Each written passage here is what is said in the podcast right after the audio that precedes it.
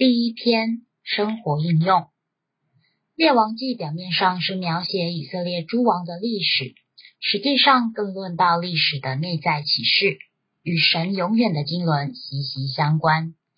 在以色列的历史中，描述的大多关乎君王，这些君王是以色列人的代表，同时也预表了新约的信徒。君王如何在美地有最高水准的享受？我们每一个新约信徒也能享受那基督洋溢的恩赐，并借着耶稣基督在生命中作王。我们若要在生命中作王，该如何操练呢？一、管理三个主要的仇敌。许多人想胜过自己的脾气，但脾气之所以讨厌，是因为罪、死和撒旦住在其中。因此，我们需操练管理罪。子和撒旦这三个主要的仇敌。二，胜过罪。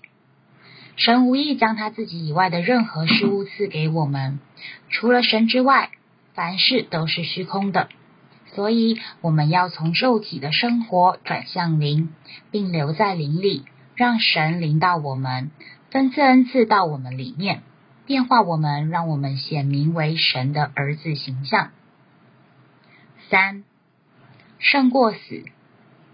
灵若仅仅在我们里面，而没有在里面做工，那我们就无法经历生命。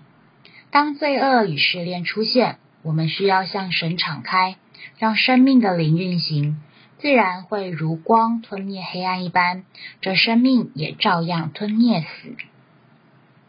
四，胜过撒旦。撒旦是罪与死的源头，做王不只应胜过罪与死，更要征服撒旦。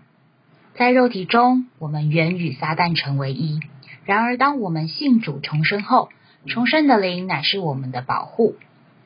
我们若留在灵里，就被建造在身体的衣里。每当遇到消极的思想，别忽略我们有重生的灵。那是我们里面的高台，只需要呼求主的名，便能躲避撒旦的地方。圣经乃是一本神经纶的书，旧约讲到神经纶的图画，新约是神经纶完全的解释与应验。神的经纶是圣经的钥匙，是三一神将他自己分赐到人里面，做我们的生命、生命的供应和一切，使我们成为他团体的彰显。愿我们都能留在林里，将撒旦践踏在我们脚下，实行留在我们重生之灵的高台里。